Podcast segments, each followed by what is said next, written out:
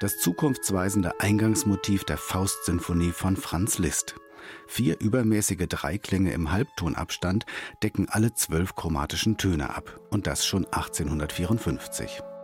Dass der Originalklang inzwischen auch in der zweiten Hälfte des 19. Jahrhunderts angekommen ist, das ist nun keine große Neuigkeit mehr.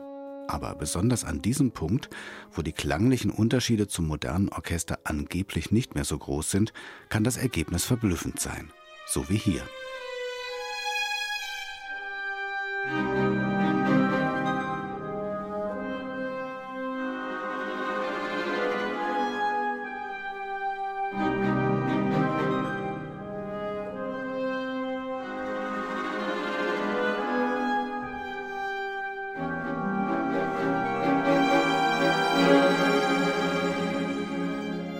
Bereits vor einigen Jahren spielten Martin Haselböck und sein Orchester Wiener Akademie sämtliche sinfonische Dichtungen von Franz Liszt ein. Die Faustsymphonie als eines seiner Hauptwerke ist eine längst fällige Ergänzung. Und in dieser Interpretation wirkt das monumentale Werk keine Spur langatmig. Haselböck wählt leicht angezogene Tempi, bei denen die Musik nicht zerfasert.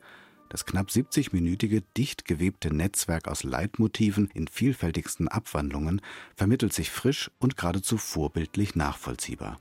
So vereint zum Beispiel die Mephisto-Fuge erstklassige Durchhörbarkeit mit einer schroff markanten Artikulation.